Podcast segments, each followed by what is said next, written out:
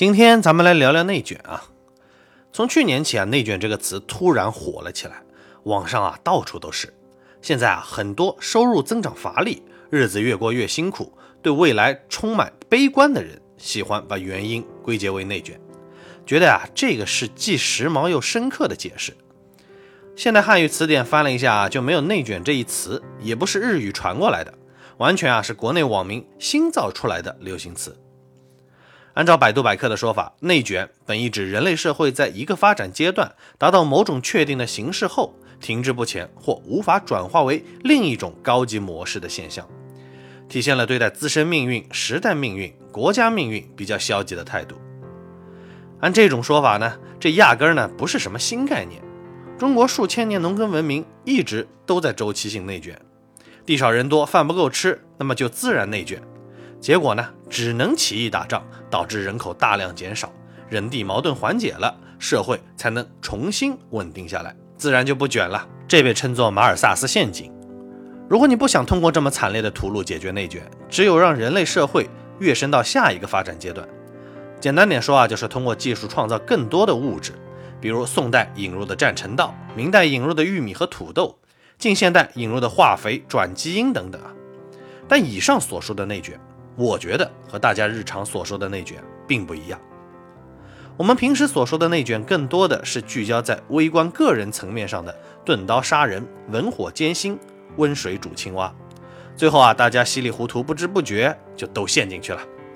比如，全社会整体学历越来越高，研究生都去送外卖了，逼得你不得不跟风鸡娃，拼死吃河豚买学区房，逼得孩子啊没有快乐的童年，母慈子孝就此幻灭。有个清华教授演讲时啊说：“我的女儿正势不可挡地成为一个普通人，劝家长不要焦虑，不要搞军备竞赛，让孩子接受自己，接受平凡，接受失败。”这一言论啊，不出意外被骂成筛子了。鸡娃父母不是不知道你所说的这些大道理啊，但更知道穷人孩子如果不努力，以后啊苦日子更多。你个清华教授说这番话，站着说话不腰疼啊？其心可诛。所以，越来越多的父母还是心甘情愿地被教育军备卷了进去。比如，人家都九九六了，你也只能跟着九九六，不然就会被末位淘汰。每次有人站出来指责资本家无良，打工要反抗，总有人冷嘲热讽啊，说没人拿刀架在你脖子上卖命啊，都是契约关系，你卖力换钱，童叟无欺，不爽你随时可以走人啊。你自己没本事找到更好的工作，那你还说些什么呢？可能你内心深处啊很厌恶这个拜金社会，向往诗和远方，有更高的精神追求。但每次回家过年，每次同学聚会，大家聊来聊去都是那房子啊、票子这些俗物，你的三观就很容易被动摇。毕竟呢，人是群居动物啊。历史上的内卷呢，我更愿意称之为内耗，完全无效率的内斗，彼此相互消耗，不产生任何增加值。你多拿一分，别人就少拿一分。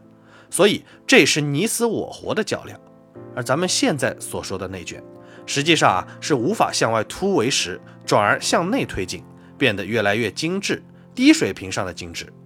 今天中国的穷人喊着活不下去啦，人吃人啊，都是一种比喻。你见过有几个人每天连饭都吃不饱？摸着良心说，你今天还过着风餐露宿、饥寒交迫的生活吗？之所以大家会那么焦虑啊。我觉得主要呢，是因为移动互联网的普及，让社会底层每天无成本上网，看到的就是那些顶层的奢靡生活，精神上受不了。抖音呢，最近封了很多炫富号，这些凡尔赛啊，实际上在潜移默化激发社会矛盾。说实话，这些年中国老百姓实际的生活水平并不差，但很多人的幸福感并没有提高，反而不断下降。那么我想了一下，认为呢，这主要取决于三个因素的互动。第一，最底层的因素是信仰，或者说国民性能否发生改变。为啥比中国更穷的印度，人家的内卷就没有那么严重呢？因为啊，人家老百姓大多信命，自己啊这辈子在底层受苦受难是活该，因为啊上辈子欠的债要还，这辈子修好了，那下辈子啊说不定就爽歪歪了。但我们自古相信的是啊，王侯将相宁有种乎？我们不信邪，不信神，不信命，我们信权力，信金钱，信自己，相信屌丝能够逆袭。这种意识形态最大的好处是啊，特别有变通性，没啥忌讳，怎么合适怎么来，不像今天的印度和伊斯兰世界，脑子不转弯啊。但缺点也显而易见，就是啊，容易缺乏敬畏，没有底线，因为你不知道底线是啥。所有人都围绕着积攒现实名利，不择手段拼命奋斗，所以在中国，不管富豪、中产还是底层穷人，大家都这么拼，一个比一个聪明，一个比一个会钻空子。第二呢，也是最重要的因素是社会发展水平能否继续稳步提升。从文化属性看啊，日本和亚洲四小龙和我们呢其实是一个路数啊。但从我个人了解的情况看啊，至少日本和台湾的确已经进入了明显低欲望的社会。韩国的内卷化呢也有逐渐缓解的趋势。香港和新加坡因为啊只是个城市啊，所以啊年轻人没有退路，压力还是比较大的。当中国社会发展水平进一步提升，比如再过个二十到三十年，达到或接近日本现在的状态，社保更健全，房子没那么稀缺，上大学也不再那么难，创业机会呢也少了很多，社会进入一种高度稳定、高度富足的状态后，整个社会风气可能也会随之改变。举个例子啊，中国丈母娘天天盯着房子，那是因为过去二十年房价一直是在涨，从没下跌。但日本房价啊，整体上看三十年都没怎么涨，丈母娘就不会觉得房子有多稀罕，干嘛砸重金买个赔钱的东西啊？租房它不香吗？第三，最不确定的因素是社会贫富差距能否缩小。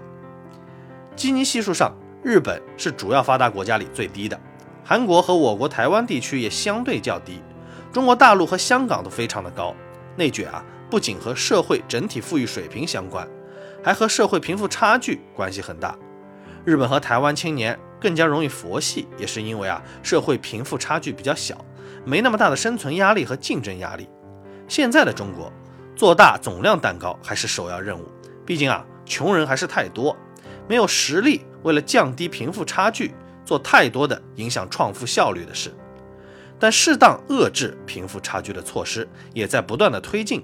相比于中国财富蛋糕整体做大的确定性，中国财富差距能否在未来十年内达到峰值，并在之后二十年逐步缩小，不确定性显得更大。那么总结起来啊，想要避免内卷呢，一是更多人别老想当人上人，二呢是社会整体变得更富裕，三是社会贫富差距变得更小。第一条是文化问题，第二条是经济问题，而第三条是制度问题。制度设计好，经济增速会更快更稳，经济持续增长也会推行更公平的制度，提供更坚实的基础。经济发展和经济制度都 OK，假以时日，社会风气也会逐渐改变，最终啊才有可能改造中国人的国民性。这三者相辅相成。只是从当前国情看啊，中国至少还要再内卷十年。绝大多数中国人啊，还会继续生活在欲求不满的焦虑和痛苦状态中，这呢就是咱们这一代人的命。今天就聊到这儿，如果想了解更多干货，欢迎关注力哥公众号“力哥理财”。